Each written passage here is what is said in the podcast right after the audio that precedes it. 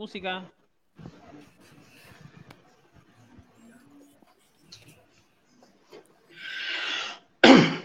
Las opiniones vertidas en este programa son exclusiva responsabilidad de quienes las emiten y no representan necesariamente el pensamiento de Somos Chile y de sus medios asociados.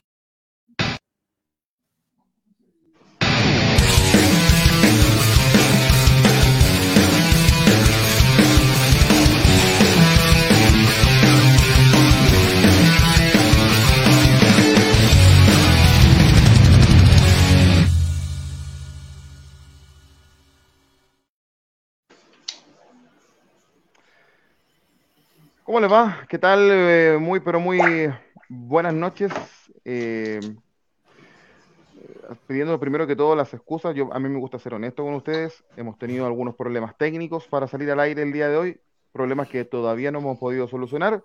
Pero siempre hay un plan B para poder estar acompañándolos a ustedes en un día con una fecha muy sensible para, para este país que genera división, y la va a generar toda la vida. A, mí, por lo menos, y lo digo muy sinceramente, yo creo que no. ¿Alguien de verdad cree que se va a generar una opinión en general a lo que pasó hace, hace 50 años atrás, cuando se interrumpió la democracia en Chile? Yo creo que no. Si alguien pretende hacer. Porque por ahí nos dicen so- soñadores a muchos. Si alguien pretende que sea solamente una opinión, yo creo que eso no se va a dar nunca, porque la historia está así. No podemos avanzar y pensar en un futuro si no conocemos la historia. Y no conocemos lo que realmente ocurrió. Lo que sí podemos generar es respeto. Respeto entre nosotros, respeto entre nuestras opiniones legítimas. Y que no tengamos que golpear la mesa y pararnos o golpear a al otro que no, no piensa como nosotros, y mucho menos matarlo y hacerlo desaparecer como se, sí ocurrió aquí. Si la situación económica del país era insostenible, era necesario bombardear la moneda, interrumpir la democracia, hacer desaparecer personas que no pensaban como los que querían tomarse el poder. ¿Era necesario? O quizás por ahí era necesario un diálogo, un plebiscito. Es que parece que el poder de las lucas hasta el día de hoy enseguece a las personas. Cuando Estados Unidos impuso sobre la mesa los dólares que nublaron a quienes se tomaron el poder en Chile. Eso está en la historia. Nuestros documentos así lo dicen. ¿Alguien lo va a negar? Pero más allá de eso, queridos amigos de Autopase, el día de hoy, hay que decir hoy, con especial del 11, pero también vamos a terminar el programa en lo que va a ocurrir mañana con nuestra selección, es cuántas madres, cuántas hermanas, cuántos, cuántos familiares que llevan años de años tratando de buscar una respuesta y que los responsables no han sido capaces de dar siquiera un perdón, una que otra que por, gesto por ahí, como lo de Isla Dawson, por ejemplo. Llevan años buscando a sus parientes y no saben dónde están. Ustedes que nos están viendo, ojalá nunca pase, porque nunca más, nunca tiene que ocurrir algo así, nunca más. ¿No buscarían a su hermano, a su, a su, a su hermana? Nosotros somos de San Bernardo y con el respeto también recordamos a Jenny Barra y a toda su familia,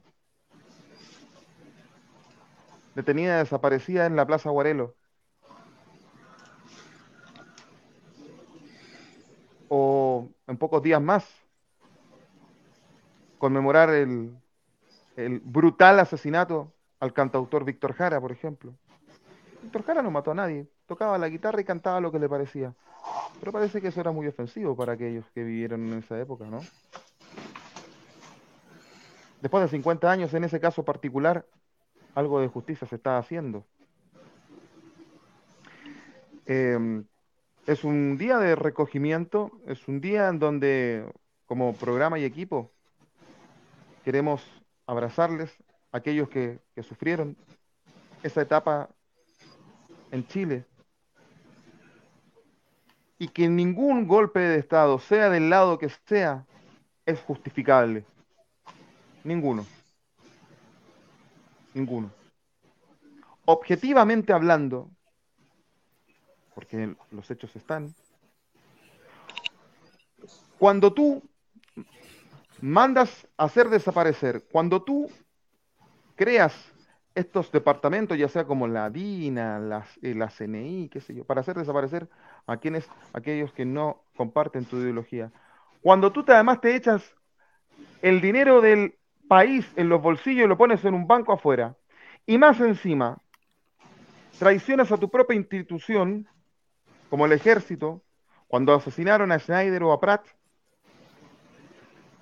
y después te tomas el poder, cuando los ejércitos, cuando las Fuerzas Armadas están para ser leales al país y esté quien esté en el poder, eso es traición.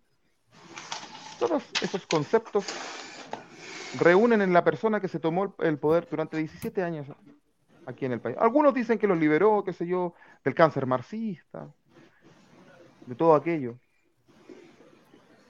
Siendo objetivo en la, historia. ¿Se cometieron errores en los tres años del presidente Allende? Por supuesto que sí, por supuesto que sí, por supuesto que sí. Pero al menos intentó el diálogo. Había cultura. Era algo era muy, muy ofensivo. El fútbol no estuvo ajeno. El fútbol no estuvo ajeno. Hay documentos, y eso vamos a hablar en nuestro primer bloque. Hay documentos en una, investigación del periodista Luis Urrutia O'Neill, Chomsky, y lo, así lo reveló el Pollo Vélez, que se decía que el golpe de Estado del 73 estaba programado para marzo. Eh, y ustedes saben que Colo Colo siempre ha sido una herramienta política. Y como tenía el país, y no solamente en Chile, Boca en Argentina y podríamos seguir. Como el país estaba tan concentrado en el campañón de la Copa Libertadores del 73, se retrasó para septiembre cuando ya el, cacique no está participando. Es una de las teorías que se maneja y la vamos a conversar esta noche. Y el micrófono de los panelistas de Autopase es para que digan lo que quieran con el debido respeto, así como hicimos, yo hice este preámbulo nuestros compañeros pueden hacerlo también. Con Miguel Relmuán en los mandos técnicos, hoy no va a estar en pantalla. Miguel Relmuán, estudiante de la USACH.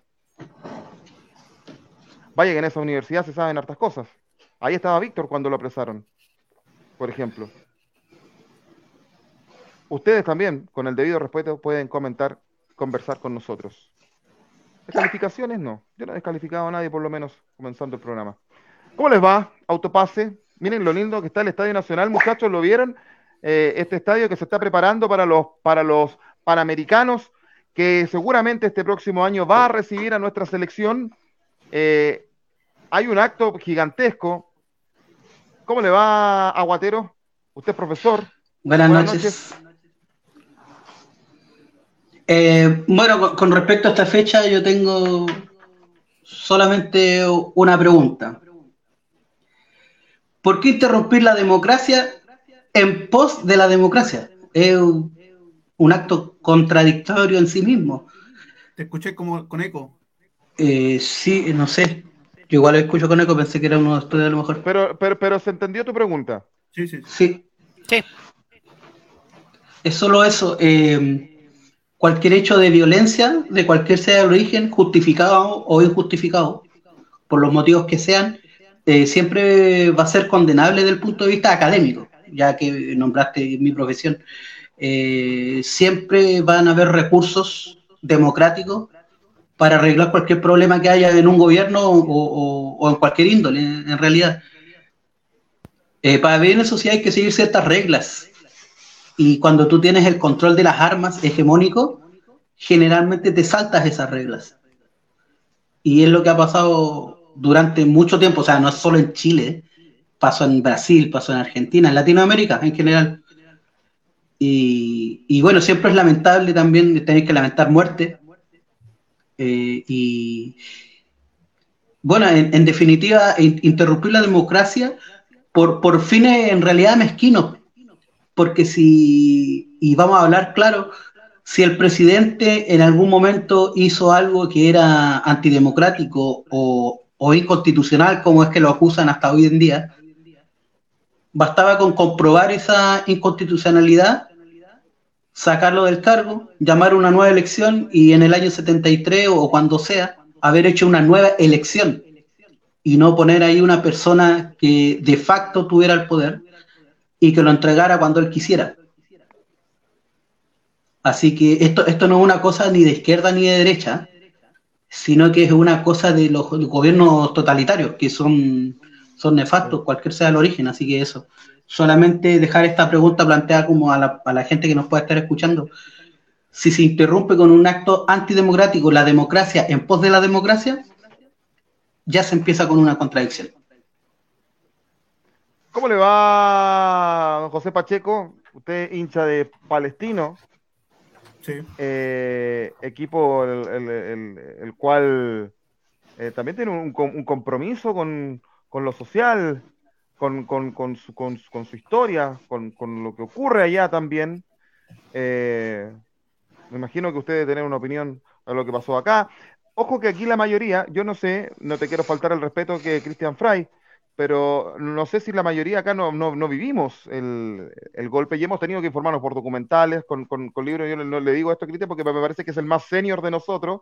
Eh, pero... Que sea menor que yo. Capaz que sí. y, tuvimos que informarnos leyendo, qué sé yo, y un poco la vivencia de la gente que, con la que uno vivió. Uno primero escucha en la casa, pero después obviamente si quieres ser objetivo tienes que ver y formarte tu propia opinión. Eso está claro, está aquí la guerra aquí. Y José es muy joven, pero ¿alguna opinión debe tener? ¿Cómo te va, José? Buenas noches. Sí, eh, eh, exactamente. Yo soy joven, no viví ese proceso, ni siquiera mi, mamá vivió ese proceso, ese proceso, estaba muy joven cuando eh, mi mamá nació en el 74. Entonces, a uno le queda por informarse, por, por averiguar, pero yo como joven mi única conclusión es que, eh, y, te lo, y te lo aprovecho de copiar, Joaquín, un, nunca más, porque no hay, porque la, los problemas de la democracia se resuelven con más democracia. Y nunca eh, hay que resolver los problemas de la democracia y que nuestra solución sea la violencia como método de acción política. Bien, eh, Rick Harrison, ¿cómo le va? Buenas noches. Yo estoy cambiando, me le digo a Miguel Relmuán que está que me acepte porque me voy a cambiar de dispositivo. Eh, ¿Cómo le va, Rick? Buenas noches. ¿Qué tal? ¿Cómo está Joaquín? ¿Qué tal el panel? ¿Cómo les va? Bueno, eh, en base a lo, a lo comentado, bueno, yo tampoco viví esa, esa época, más sí mis abuelos, mi abuelo en particular fue dirigente sindical, pero siempre crecimos con la idea de que no se podía ocultar la verdad. No se podía, que durante muchos años fue, estuvo censurado. Y hoy en día, ah, con la aparición de todo, de todo el material en los últimos 20, 25, 30 años, eh, de lo que sucedió en esa época, eh, nos hace reflexionar y también, obviamente, sumarse al hecho de que no ocurra nunca más este tipo de, actos, este tipo de, insurrecciones que, fue, que, que se fue suscitando y no se puede cambiar la democracia por un puñado de balas y fuego. Y por lo mismo, en ese aspecto, a pesar de que pareciera de que mientras van pasando los decenios y pareciera de que la herida todavía sigue abierta, eh, yo creo que ya eh, es, tiempo ya de, poder encontrar eh, o determinar el duelo, porque en ese aspecto no se puede vivir con el dolor. Se puede vivir tal vez con, la, con lo que es la tranquilidad pero no se puede olvidar lo que sucedió. Sé que les, parece a ustedes. Sí, concuerdo contigo, concuerdo contigo, colega. Efectivamente es una fecha sensible Gusto saludarlo, muchachos, al panel también y a la gente que está presente en el programa de hoy. Es una fecha sensible, efectivamente. Hay un consenso, más allá de tu tendencia política, el, he escuchado acá, al menos en todos mis colegas, y creo que la mayoría de la gente también lo siente así, el nunca más. Ese nunca más tenemos que apelar y tenemos que trabajar para que ello no ocurra nunca más también. Eh, efectivamente, hay mucha gente que todavía está en, duelo, duelo, no solo aquellas personas que tuvieron familiares involucrados en estas desapariciones, en, esta, en estas muertes, sino en, aceptarnos, aceptar la historia, entenderla, reflexionar em, y que sea también tema con nuestros hijos, con nuestros nietos, con nuestros cercanos, pero que, que ojalá nos sirva para unirnos y no para seguir separando y dividiéndonos. Porque creo que las posturas políticas, más allá de la que tú profeses o creas o, te sientas más representado, eh, una de las virtudes del ser humano es que tenemos que tener la capacidad de dialogar y de poder llegar a un entendimiento en, algunos, en algunas cosas. Pero esto no, debe, no debería pasar nunca más. Apelo a esa voluntad, a esa voluntad de, criterio, y, es una fecha muy sensible. Seguramente hay gente que recuerda con mucha nostalgia, con mucha... Em, le llega más que a nosotros quizás, que yo soy del 77 y por ende también tuve que indagar por cuenta propia, más allá de los sucesos que me hayan comentado mis abuelos, mis padres, eh, tíos, familiares. Em, siento que, claro, estamos al debe como país. Por último, de repente, el saber pedir disculpas, como decía Joaquín también en un inicio, también ayudaría. Sé que nunca nos vamos a poner de acuerdo y que esto va a permanecer el dolor intacto por mucho tiempo y a lo mejor para toda la vida. Pero tenemos que trabajar para que esto no vuelva a ocurrir nunca más eh, yo creo que es lo principal. Y no sigamos eh, causando daño, abriendo la herida, intentemos de alguna forma unirnos más como país. Si ya estamos enfrentados a situaciones complicadas como pandemia, como falta de oportunidades, como, como eh, hay inconsistencia también esto, esto de, laboral, hay mucha incertidumbre hoy en día, hay muchas cosas que, que de alguna forma tienen que unirnos más como seres humanos, generar más empatía. Y eso nos falta, ser más, más, más empático con el que está padeciendo alguna enfermedad, con el que está padeciendo de alguna complicación económica, del que está eh, sufriendo a lo mejor estar sin trabajo. Tenemos que ser un poquito más eh, considerados, no solamente preocuparme de cómo estoy yo y mi entorno, sino también abrirnos un poquito más de mente y ser capaces de ponernos en el lugar del otro. Y cuando logremos eso, seguramente vamos a ser capaces de pedir perdón, vamos a ser capaces de darle un abrazo y vamos a ser capaces de superar todas estas diferencias. Y, efectivamente, concuerdo con el panel, concuerdo con ustedes, esto nunca más debiese pasar en Chile ni en ninguna parte del mundo.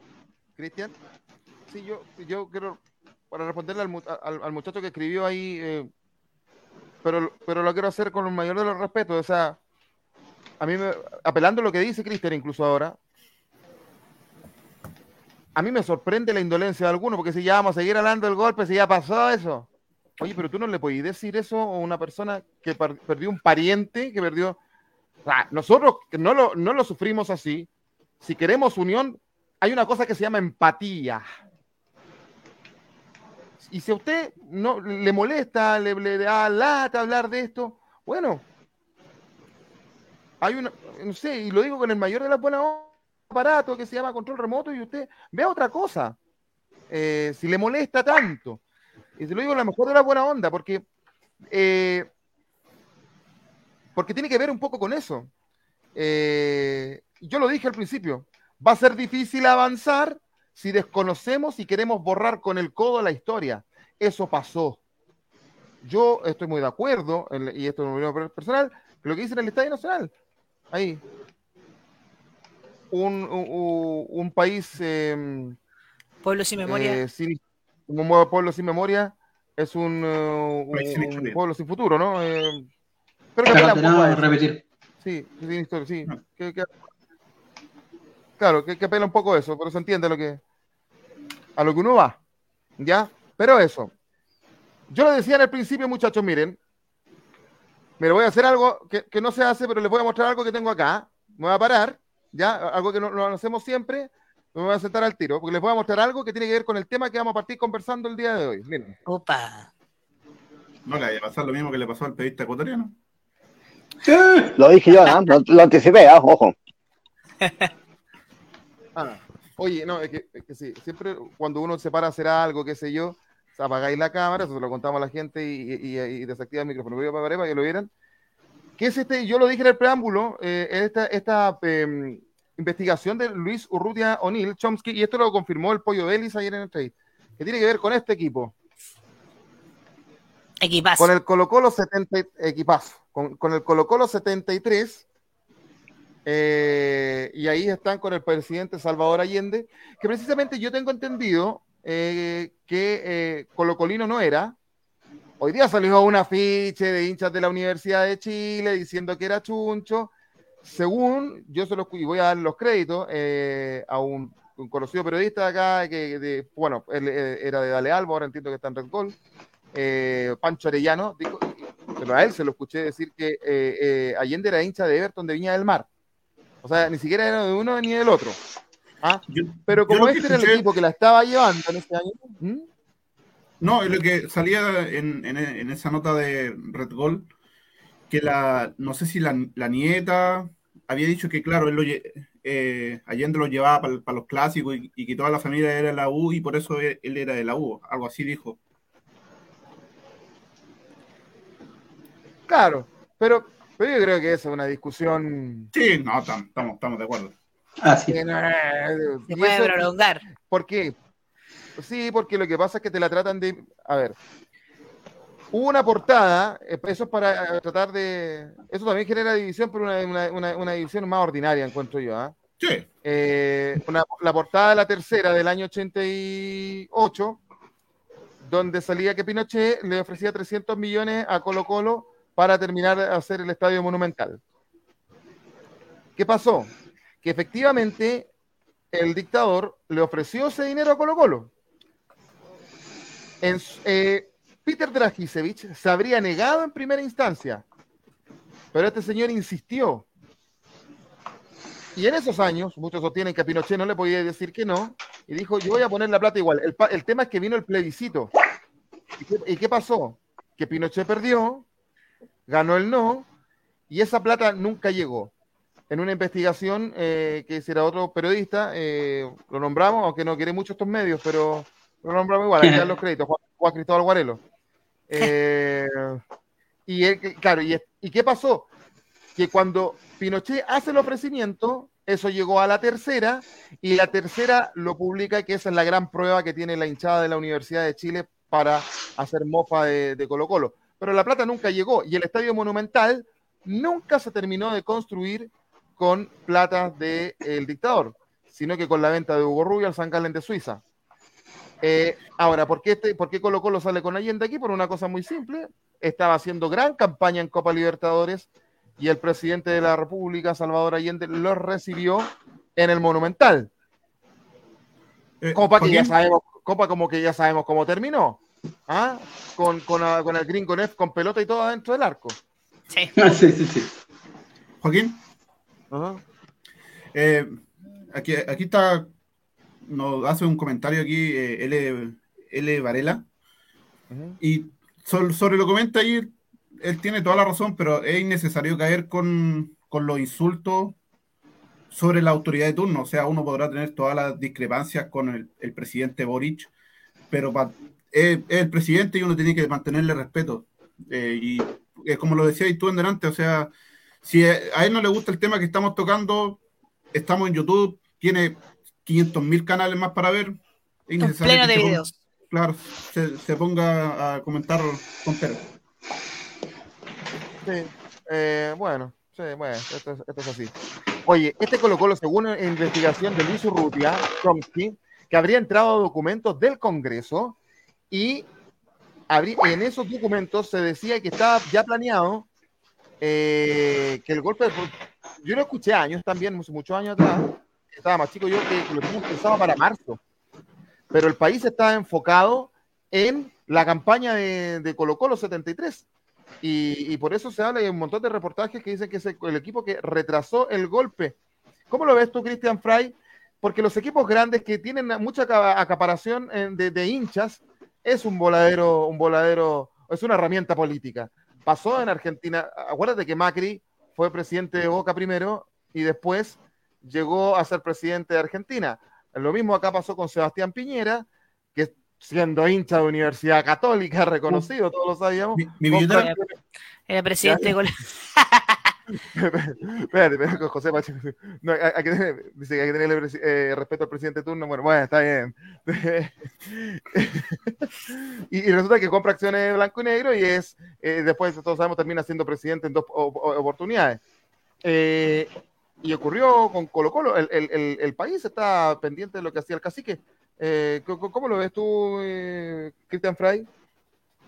Sí, efectivamente es un, truco viejo que se usa eh, no solamente en, el tema político, siempre cuando hay una contingencia de por medio relevante, tanto a nivel país como, como de cualquier otra índole económica o algún eh, tema de, que, que, convulsione o que mueva masa, se utiliza este, esta herramienta para de alguna forma desviar la atención. Y esto es muy, se ha hecho eh, no solamente en Chile, sino en, en muchos países. Recuerden también acá en Chile cuando andaban buscando al chupacabra, no me acuerdo cuál era el motivo de, la discordia en su momento, algo no estaban, no recuerdo exactamente, pero algo no estaban tratando de, ocultar o de, o de, esconder. ¿Se acuerdan los PDI buscando al chupacabra famoso con un operativo, montado un operativo y todo? Oh, el chupacabra existe, ¿verdad?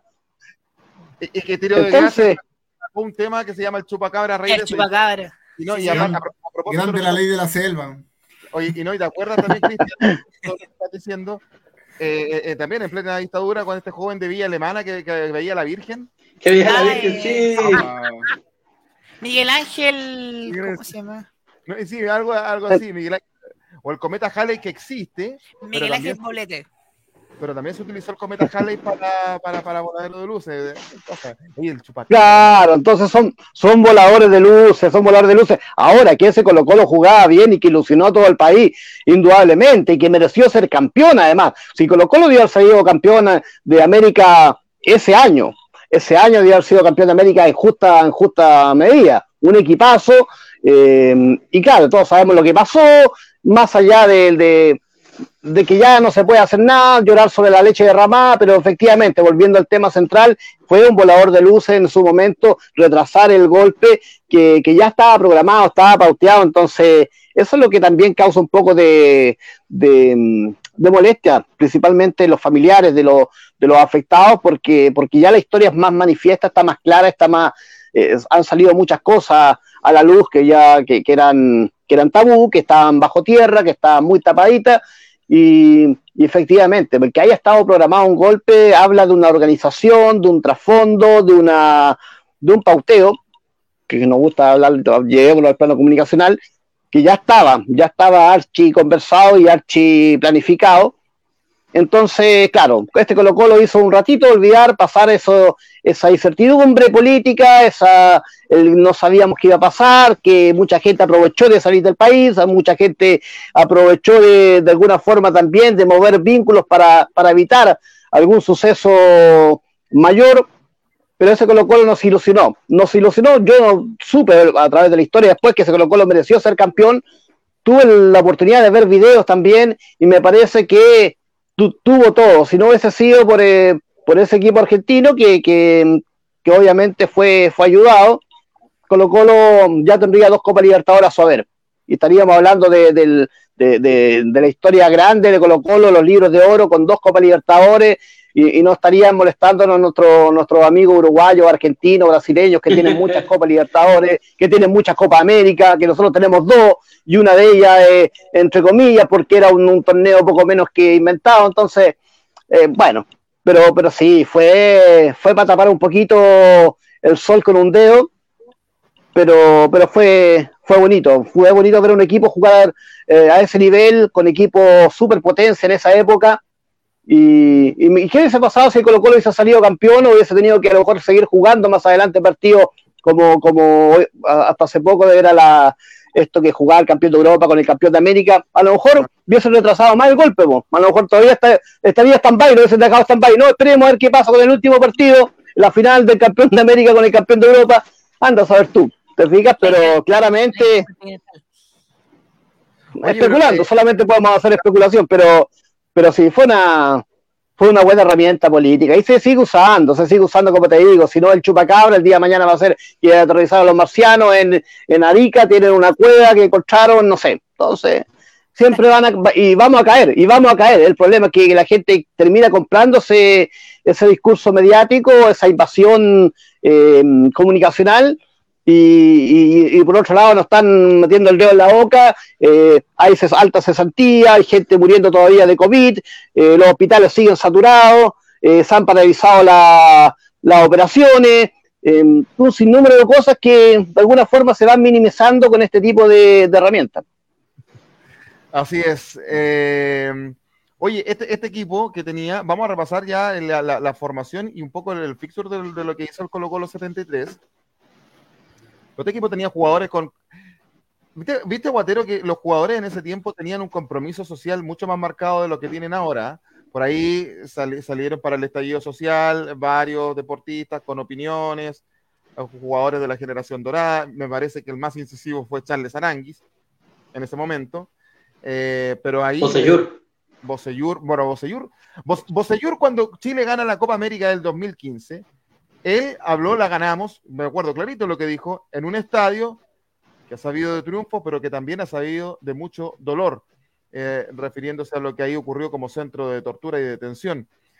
Pero este Colo Colo tenía jugadores bien activistas, como es el caso del propio Carlos Caselli, que el cual su madre fue torturada, y de el Pollo Ellis. Eh, y, y, eso se da bastante en ese tiempo, al parecer, aguatero. Eh, sí, o sea, yo, yo, creo que tiene algo que ver también con, con el tipo de educación que se, que se daba antes. Eh, desde el 82 para acá, eh, bueno, no tienen por qué saberlo, pero el, sistema de educación de Chile cambió desde el 81, por eso lo de la deuda histórica hasta esa fecha, y se municipalizó la educación y obviamente la educación pasó a tener el foco de los militares, el foco que le quería dar la gente que estaba en el poder, al final eso siempre va a ser así el que está en el poder va a imponer el tipo de educación que se le da al país que, tiene bajo su mando. Y antes la educación era más social, era más parecida a la educación que hay en Asia. Eh, bueno, aquí todo, eh, bueno, eh, creo que Joaquín tiene más o menos mi edad. antes siempre la gente decía, cuando uno no saludaba a alguien, un vecino, un tío, decía que no vaya a la escuela, porque antes en la escuela sí se enseñaba modales. Se enseñaba a saludar, se enseñaba que había que respetar a los mayores. Eh, cosa que ahora no es primordial en la educación. Eh, bueno, yo trabajando en educación me doy cuenta que es, más instrucción que educación y que eh, se basa más en, darle contenido a los muchachos y, van quedando cada vez más vacíos de, valores, de ciertos valores. Así que yo creo que por ahí va la cosa, el compromiso y el conocimiento del entorno que con respecto a eso. nosotros en Chile, en la educación pública por lo menos, eh, no tenemos educación cívica, así como, como un ramo obligatorio, por ejemplo. ¿Cuánta falta hace? Ah? ¿Cuánta falta hace? Exacto. Tú, hablas, tú le hablas de educación cívica a los muchachos, a las nuevas generaciones, te dicen, no, les da lo mismo. Que baja, o te hablan más y dicen, no, todos los políticos son iguales. Claro, porque los políticos también se han encargado de desprestigiarse ellos mismos, pero, pero, pero, alguien tiene que, que, que, que, gobernando. Y yo creo que, yo creo que si la gente fuera un poco más educada, en todo sentido, en todo sentido, otro gallo estaría cantando. En esos años la gente había, hasta, antes del golpe, había educación cívica en los colegios. El problema, muchachos, es que a los poderosos no les conviene que haya educación cívica. Mientras más ignorante la gente, mejor. Lo dijo el profe Massa. No quieren tontos. No quieren tontos. Y a ellos les conviene, si es así el tema. ¿Me entiendes? Oye, repasemos el, equipo que, o sea, por lo menos los jugadores que, este tenía, te los voy a decir. un Carlos Caselli, disculpa Joaquín, un Carlos Caselli que, que, lo, voy a, lo voy a decir de esta forma para que, no se malinterprete también, pero que jugó, jugó políticamente como, como políticamente en varios equipos, ¿no? Se, cambió de equipo con, con, con alta facilidad. Tú lo, tú, lo, tú lo dices porque en algún minuto trabajó con Joaquín Lavín en la Municipalidad de Santiago. Sí, sí, después, posteriormente, después de haber sido un acérrimo eh, manifestante em, de cierta tendencia política, después aparece con otra, con otra vestimenta, con otra camiseta, con otro y representando otro partido. Entonces, no solamente se cambió de equipo en, el plano deportivo, sino también, eh, a lo mejor no sé, quizá yo no lo estoy jugando ni nada, pero tendrá sus razones. Cristian, pero, pero, pero, a ver, yo entiendo que sí, estuvo con Joaquín Lavín y fue muy criticado, pero, pero sí que se fue a la UDI, a mí me cuesta que, que creerlo, yo soy muy... No, no, no, siempre... Ingenuo, ingenuo, ingenuo, ingenuo, digo, perdón, pero Sí, no, tú puedes evolucionar, puedes, puedes cambiar de opinión en el camino a través de, ir adquiriendo nuevas herramientas, nuevos conocimientos, estás empapado de ciertas cosas, pero no puedes cambiar radicalmente de, pensamiento de un día para otro. A eso voy yo. De repente, el ser humano, lastimosamente, somos seres humanos y nos dejamos llevar también por, por conveniencias personales. Entonces ahí yo creo que, que sin ser un, ya, eh, pero es un tema que no deja hacer, no deja, hay que, hay que decirlo, eh, no deja de ser controversial, porque el tipo sí profanó y, estuvo presente en, y defendiendo cierta tendencia política y después obviamente aparece eh, en un partido X y, asumiendo que, que, entiende la política o visión de mundo de política de otra forma. Entonces eso me parece un poco controversial en un deportista del nivel que y de lo mediático que fue en su época Carlos Caselli, lo que representa Carlos Caselli para el fútbol chileno y para el deporte en general. Y eso eh, alimenta más la idea de que no existe un ídolo perfecto. El ídolo tiene que tener sus fallas, tiene que tener su. Elías Figueroa salió en el sí. El mejor jugador de la historia del fútbol chileno. Exacto. Apelando a lo que dice Rick. O sea, no, no, existe, no existe, no existe eh, un modelo valórico de parte de los ídolos. Los ídolos por lo general siempre son identificados, uno se identifica por la lucha, por, la, por las vicisitudes que han, ido pasando a lo largo de sus vidas, y, pero eso también incluye sus luces y sus sombras. Entonces, eh, eso es lo que comentaba Cristian. Es una de las sombras que tiene Caselli, obviamente que le, que, le, que le ha ido persiguiendo y que hoy en día con el acceso a toda la información se va recordando, como lo que pasó, como lo que comentaron al principio acerca de los 300 millones de, Pinochet. Claro, pero para la historia de Colo Colo, para mi juicio, en una opinión personal, yo creo que Carlos Caselli, mira lo que te voy a decir, después de David Arellano es la figura más importante de la historia del club. ah, no cae duda. Completamente. Sin la, duda. La, estatua que tiene, junto al chamaco Valdés, otro jugador que políticamente activo y, y que era a favor de la unidad popular.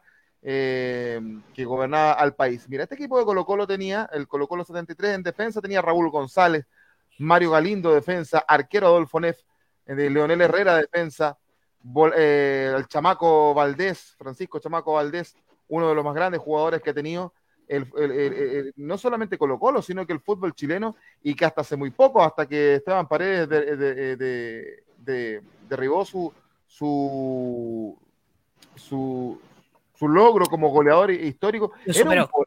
lo superó, lo superó, digo. con, 215, con 215 goles tenía Chico Valdés y era un volante. Y por muchos años fue el goleador del fútbol chileno. Eh, no, es menor.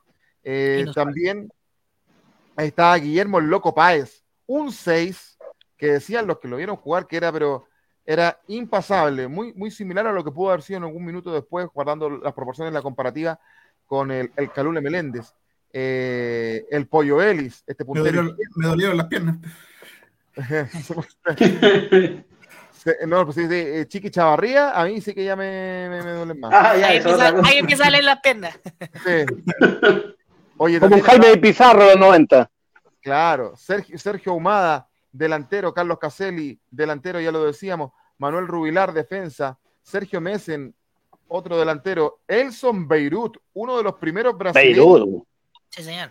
Que, Cristian, que, que, rindió en el fútbol chileno y que fue figura. ¿ah?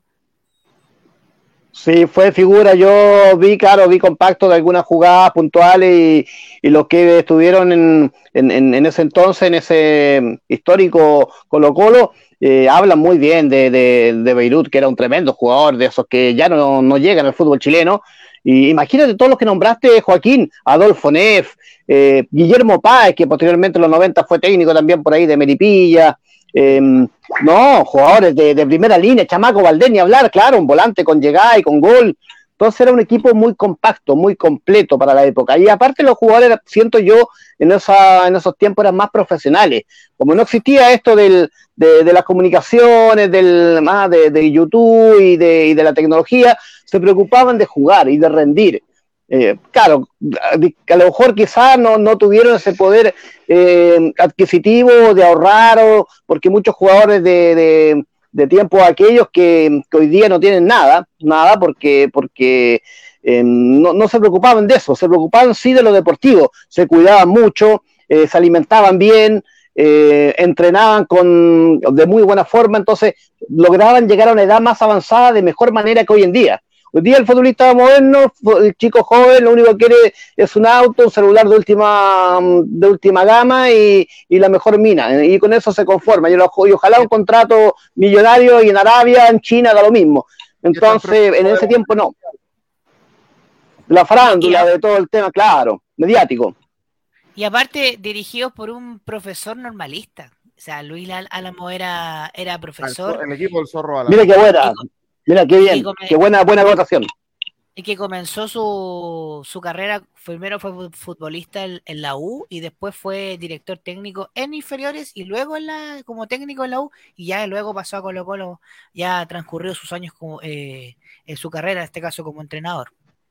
Termino de decir el equipo Fernando Osorio, Alejandro Silva, Alfonso Lara y Gerardo Castañeda componía, eh, estaban dentro de este plantel del Colo Colo 73. Recordemos que Colo Colo estuvo en el grupo C con Emelec, el Nacional y la Unión Española, eh, con los tiempos que la Copa Libertadores se jugaban entre países.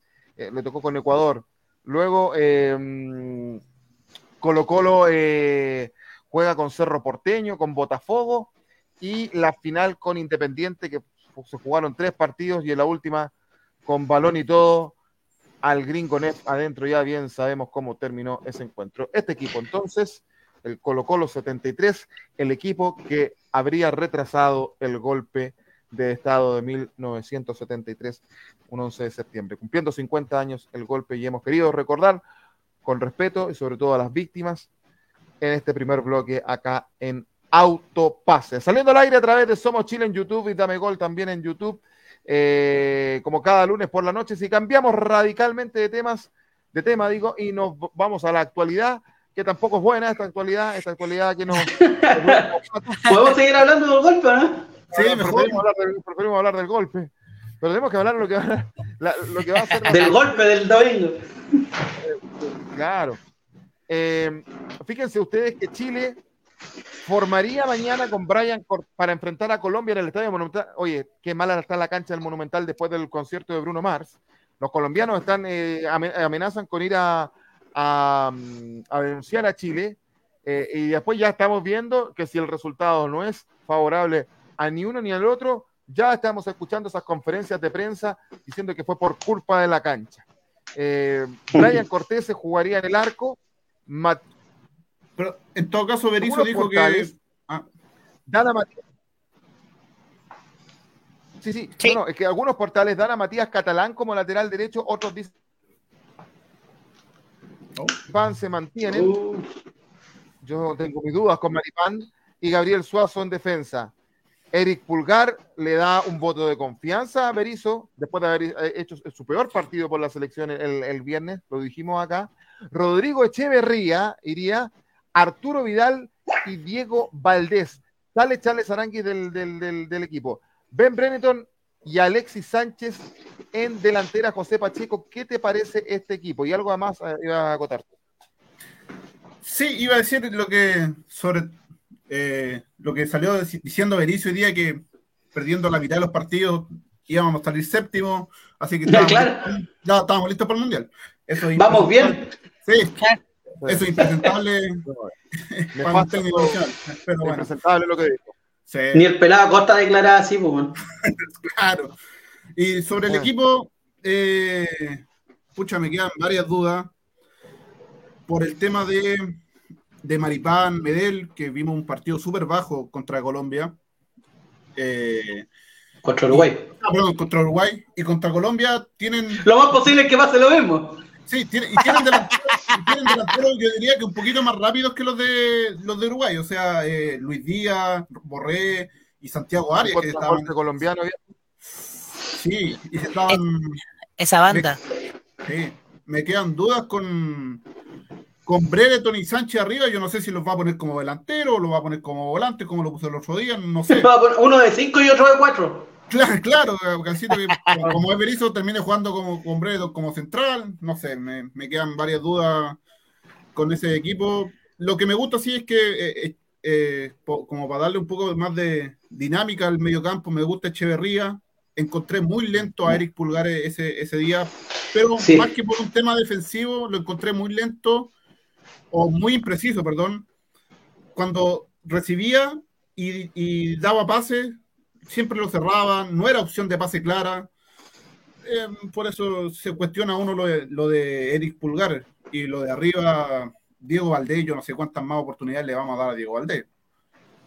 Pero bueno, es verizo y no iría, cada, técnico tiene sus jugadores fetiches. Digamos regalones mejor. No iría Valdés. Oye, eh, eh, pasa lo que dice José. Eh, ¿Me escuchan? Sí, sí, sí. sí perfecto. Ya, perfecto. en base a lo que dice Rick, o sea, José, te, consulto, Rick, en base a lo que dice José. no sé si iba a jugar de Brenneton de volante o de delantero, como se vio contra Uruguay. Uno pensaría que Chile tendría que jugar de local y porque ya va a necesitar los puntos. Y, si tú pretendes clasificar, tienes que ganar la mayor eh, eh, cantidad de partidos eh, de local en estas clasificatorias. Uno pensaría que Chile va a proponer más. Pero, pero a mí lo que me da miedo es que en esa proposición Colombia te mate de un contragolpe porque tiene delanteros rápidos y te cierra el partido. Hay que tomar en cuenta que mm, partamos por la idea de que la defensa de Chile es lenta. Y de hecho no pudo cubrir a los delanteros de, Uruguay. Obviamente, obviamente guardando las proporciones entre Uruguay y Colombia. Que, eh, pero en cuanto a lo que es el tema de contragolpe, primero que todo, Maripán no se sabe cargar por la izquierda. Nosotros cuánto sufrimos con, con Jarita eh, en el pasado pero por lo menos por último Jara se, afirmaba a la izquierda y, defendía. Obviamente le podía sacar adelante la tarea.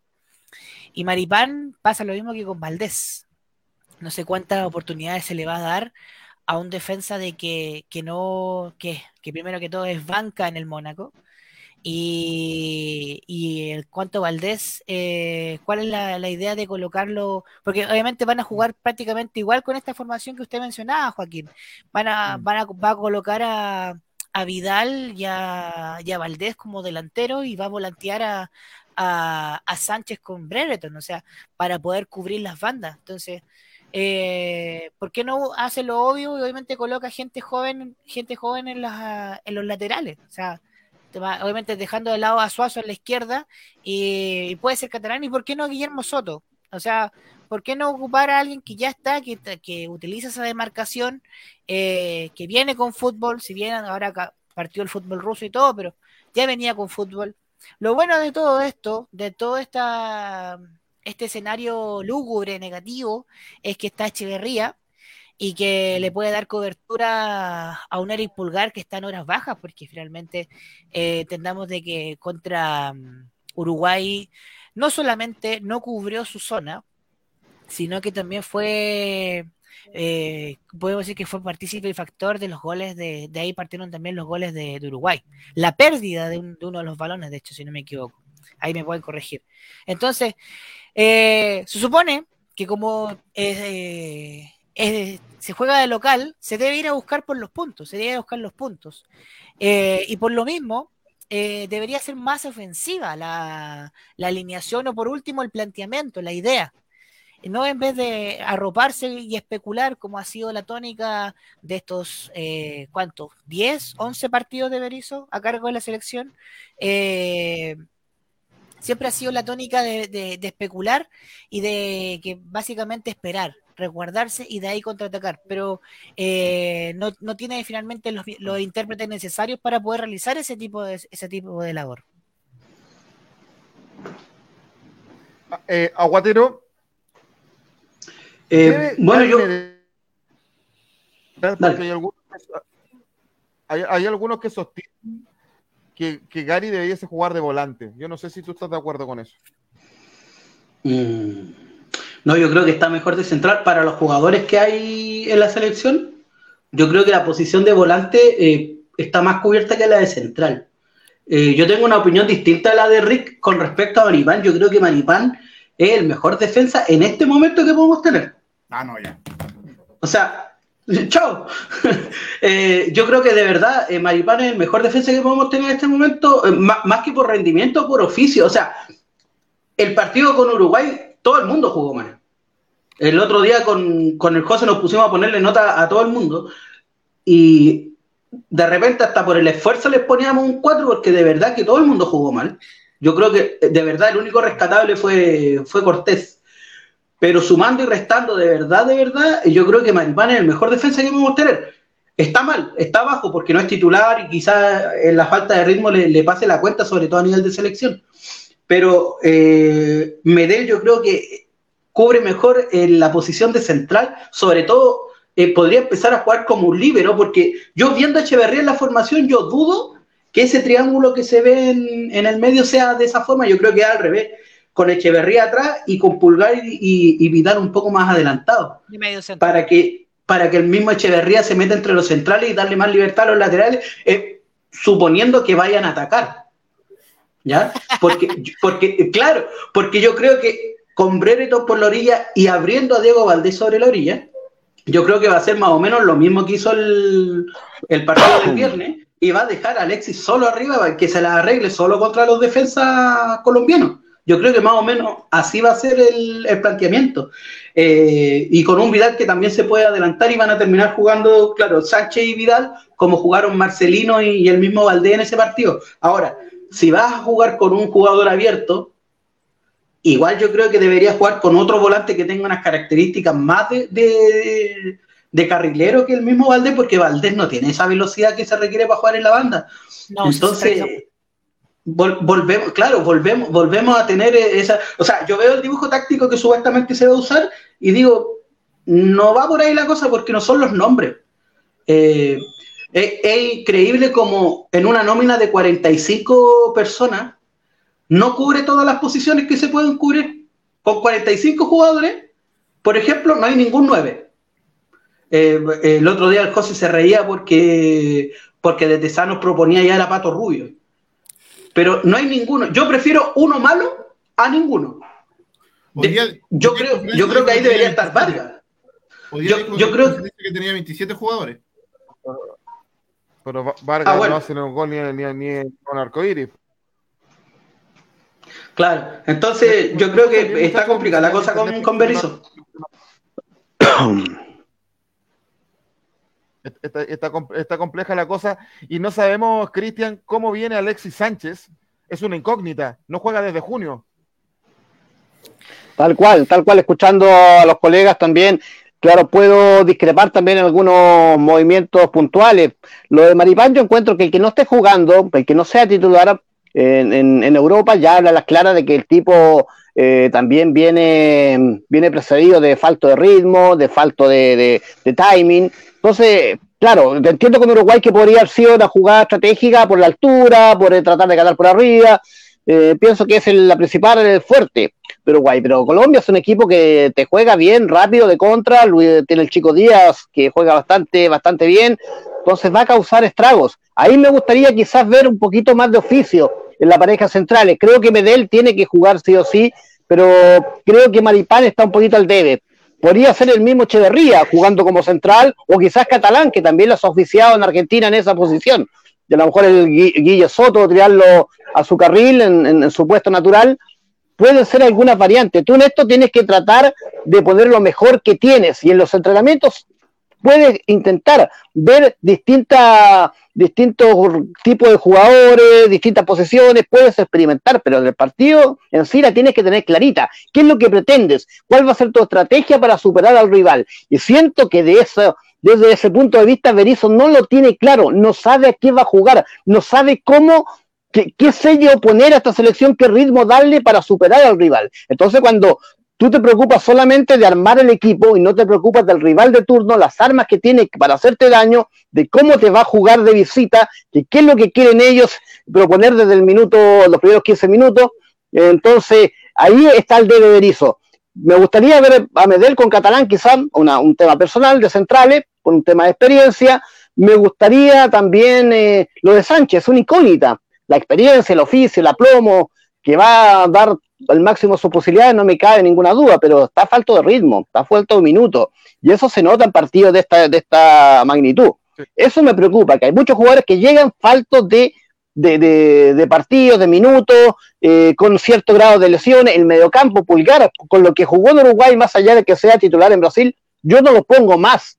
Erró por lo menos cuatro pases, pero pase al rival. Eso no puede ser en un futbolista profesional tiene condiciones, un buen jugador, pero no está pasando por un buen nivel. Entonces tienes que ser capaz de buscar variantes. Ese es tu trabajo. Esa es la pega del, del, entrenador, del coach. Entonces, si no logras darte cuenta que tienes piezas que están pasando por un bajo nivel o jugadores que están faltos de confianza, a Colombia tienes que ganarle sí así. Yo, yo elijo creer. Y por eso, muchachos, también voy a poner este gorrito para que empecemos a impregnarnos. Yo, mira, Colombia le tenemos que ganar sí o sí de penal, me da lo mismo, de, último minuto, me da un rodillazo, me da lo mismo, pero los puntos en casa, si quieres ir a un mundial, tienes que ganarlos sí o sí. No, no, con Argentina y Brasil ya te la doy, puedes, puedes perder porque son superpotencia, pero los demás partidos de local tienes que ganarlos todos. De visita trata de rescatar puntos, pero de local, con Venezuela, con Colombia, con Uruguay, con Paraguay, los tienes que ganar sí o sí. Y mañana, eh, insisto, yo elijo creer no estoy de acuerdo con, lo, con, el equipo que pone Berizzo en cancha, no estoy de acuerdo por el, por el pasar de los futbolistas chilenos, pero como hincha siempre voy a querer que mi selección gane y tengo la ilusión intacta de que mañana 1-0, 2-1 en el último minuto, como sea, pero, pero quiero ver a mi selección ganar mañana. Más allá de que si Berizzo va a continuar o no, quiero ver a Chile con posibilidades concretas de volver a un mundial. Eh, antes de terminar, le voy a preguntar a cada uno. Yo no sé si me escuchan bien, muchachos, porque me parece que mi señal de internet es de las mejores. Sí, se escucha bien. Eh, perfecto. Perfecto. Ah, perfecto. José, ¿qué equipo pondría usted mañana? Hoy. Complicado. Cobresal. Claro, Palestina. El eh, yo iría con para enfrentar a Colombia, iría con su coqueta línea de 5 para aguantar, aguantar los contragolpes. Y iría con, con Soto, iría con eh, el chico de Talleres, ay, se me, fue el nombre. Catalán. Catalán. Catalán. Catalán. Medel, Kusevich y Gabriel Suazo. Pondría a, Echeverría, a Víctor Felipe Méndez y a Vidal, y arriba Alexis con Brereton. Un 5-3-2. Sí, un 5-3-2. Y los dos de arriba marcando la banda. ¿Qué equipo pondría mañana? ¿Quién? ¿Yo? Rick, ¿tú qué equipo pondrías ah. mañana? Bueno, yo, yo iría por. Eh, yo soy más ofensivo, eh, pero apostaría por un tribote en el medio. El tribote que tanto odiaron los argentinos durante la época de la Copa América del 2015-2016.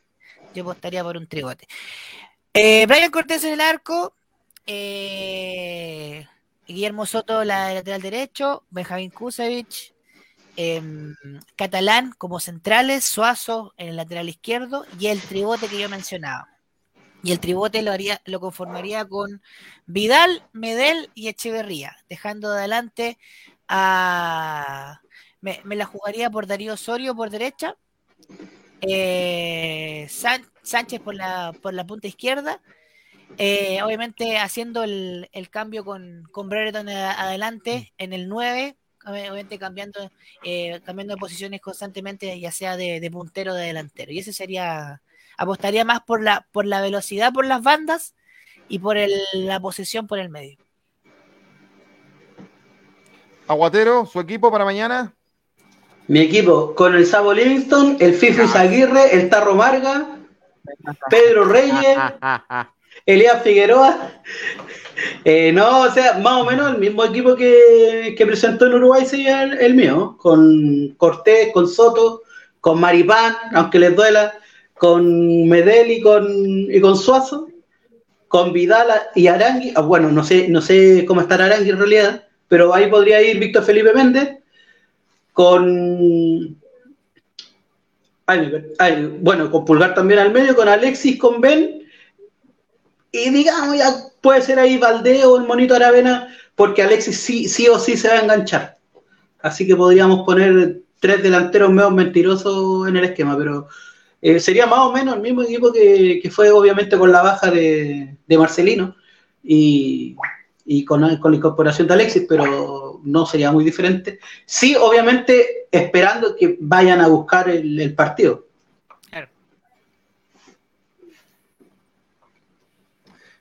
Y Cristian Fray, su equipo para mañana. Sí, a título personal, bueno, Brian Cortés, no hay discusión. Eh, le daría la chance a Guille Soto por la derecha, Medel con Catalán como centrales, Suazo por la izquierda, eh, Echeverría con Méndez, Vidal y Sánchez como, como enganche. Creo que si, si le falta un poco de ritmo de, juego, lo, retrasaría un poquito porque esa función la ejecuta bastante bien.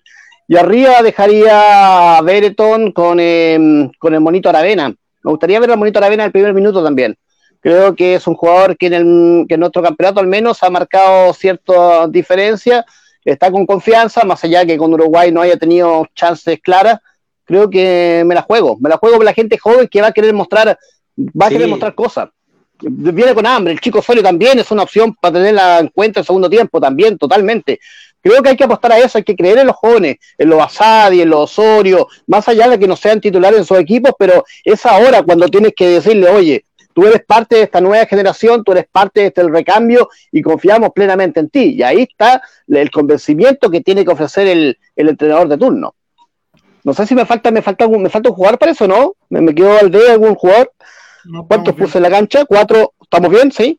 Entonces yo me jugaría arriba con Aravena y con, Aravena y con y con, con Benetton. Y Sánchez un poquito más retrasado con Vidal. Como se conocen bastante, aportan experiencia y tienen ese, ese feeling también futbolístico que yo creo que Sánchez va a querer ganar. Es un tipo con una impronta, con un sello y, y un muy buen asistidor. Más allá de sus diversas características, creo que es un muy buen asistidor. Ya, perfecto. Yo voy a decir mi equipo para mañana. No sé si me escuchan bien, muchachos. Sí. Sí. Ahí sí. Sí. Los pierdo un poco. Sí, se escucha. Se escucha, se escucha, no tengo, sí, tengo se problemas escucha, con el internet. Se escucha, eh, pero se ve pegado. Mañana. No, no, lo escucho yo. Parece que apareció Cadenazzi por allá. ¿eh? Eh, ahí sí o no. Ahora te escuchamos perfecto, Joaquín. Sí, yo creo. Alguien nos está queriendo sabotear un día como hoy. Sí, sí, sí. ha sido una constante todo el programa. Pero bueno, eh, para ir. Eh, voy a tratar de decirlo porque esto no mejora. Con Cortés en el arco. Yo voy con Catalán como lateral derecho. Medel y Kusevich de centrales. Gabriel Suazo por la izquierda. Medio terreno voy con Rodrigo Echeverría. Eh, Víctor Felipe Méndez por un lado y Arturo Vidal por el otro. Asadi de enganche. Sánchez y Brereton son mi dupla delantera. A mí con, ese equipo. Y antes de, finalizar, un resultado para mañana, José. 1-0 eh, gana Chile.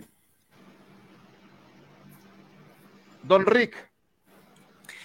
Me juego con un también por el marcador mínimo, 1-0. Y... Pero quería, quería hacer una pregunta, sí, al panel. Minuto termino el primer tiempo. Vidal ya está todo fundido después de jugar 45 minutos. ¿A quién colocan para el segundo tiempo? Depende del marcador. Depende del marcador. Exacto. Osorio, Asadi. A unos chicos jóvenes, a un chico joven. Volado. Yo por lo menos jugaría con volado. Depende, depende del marcador, exactamente. Sí, claramente. Sigamos ganando. Sí, porque claramente depende del marcador. Pero 1-0. Meto los cinco arqueros y entro al arco.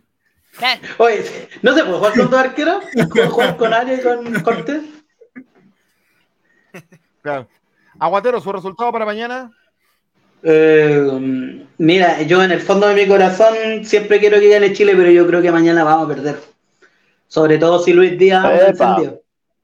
Que lo que pasa es que si Medel y Maripán van a estar como el viernes, yo creo que nos van a vacunar, por lo menos una vez. Igual. favorito. Sí, pues, pero anduvo mal, pues si una cosa es que me gusta y la otra es que diga que jugó bien. Pues. Eh, sí, yo creo que vamos a perder 1-0 para Colombia.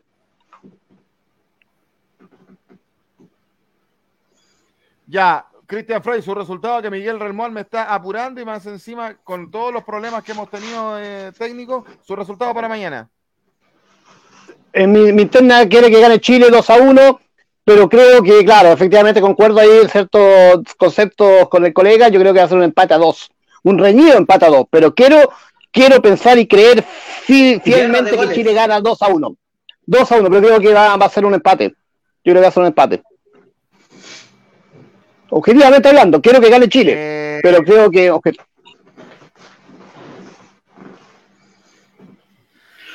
Bien, yo, yo gane Chile, pero yo creo que gane Chile, ojalá, si, gana Chile va a ser por 1 a 0, pero yo creo que va a ser un empate. Y va a partir ganando Colombia, creo yo. Ahí hay unos resultados. Charles Daniel Alvarado dice, mañana Chile 1, Colombia 2. No hay optimismo en la hinchada chilena y uno lo palpita conversando con, la gente. Dice, Ile Varela, me dice, me la juego que Berizzo sea ratona, la jubilación oxidada, ya no le queda eh, fondo físico. Eh, bueno. Entre otras cosas. La magia está en creer. La, magia está en creer. En todo caso, después de la, de la promesa de Daniela Chávez, yo no sé si quiere ir al mundial. Sí, sí. Yo lo pensaría. No importa, la magia está en creer, muchachos. Vamos, Chile, carajo. Sí, siempre está la, ilusión. Vamos, Chile, de todas maneras, queremos. Elijo creer, elijo creer, se dice. Nos vamos mañana, mañana, sí, mañana a partir de las 23.30 horas, después del partido, dame gol América clasificatorias con todo lo que va a dejar el resto de las clasificatorias eh, en la, su segunda fecha. Mañana tarde por la noche, terminado el partido de Chile-Colombia, vamos a estar con los muchachos de Sudamérica, también por Somos Chile y por Dame Gol. Y el jueves Somos Chile va con la transmisión entre Colo Colo y Deportes Copiapó. Si Colo Colo quiere darle casa a Cobresal, tiene que ganar ese partido, evidentemente. Y nosotros, de no mediar nada extraño, nos... Eh, próxima semana no tenemos programa en Fiestas Patrias, 18, de septiembre. Así ya, me dio fe. ya me dio. Sí, Hacemos el envío de la fonda. De la... Nosotros no, no claro, desde el parque desde la fonda ahí. Sí, pues, bien patriota. Bien, desde el parque bien maquillado, bien maquillado. Desde la fonda. El esticucho 11 lucas. de Win y todo eso. Oye, oye, no podéis cobrar 11 lucas. A mí me dijeron que en el Parque Padre Hurtado la empanada 14 lucas, yo no sé, ah, yo no, no, Ni, siquiera la, ni siquiera la de Pomaire. Bien San Camilo la encontré tan cara. Oye, eh, eh no ¿qué cosa? Ah, la, la empanada, sí. No se roba ni porque está Hurtado. Miguel Relmuán. No, nada. Miguel Relmuán nos dice que va a estar, Miguel dice que va a estar en Chiloé en Fiestas Patrias. Toma. La pasa malito el hombre. No, y después se queja que no tiene plata. ah, eh, Oye, eh. Eh, nos vamos a encontrar el, recién el lunes 25 de septiembre. Va a retornar a Autopase. Que lo pasen bien todos ustedes, muchachos. eh, Enrique, José, Aguatero, eh, Cristian y la gente que nos ve, por supuesto, que disfruten, háganlo con responsabilidad de sociedad, no de tomar el volante, ni mucho menos. No, no, no. Ya lo saben, esta semana... Pueden volante, pero no tomar el volante. Exactamente. Claro que sí. Recuerden entonces, mañana eh, dame gol clasificatorias a las 23.30 horas.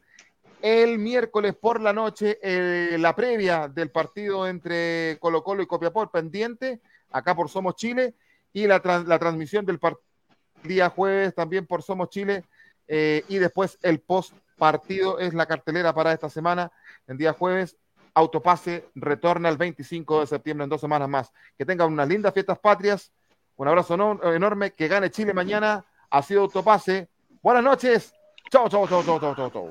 Esto fue. Las opiniones vertidas en este programa son exclusiva responsabilidad de quienes las emiten y no representan necesariamente el pensamiento de Somos Chile y de sus medios asociados.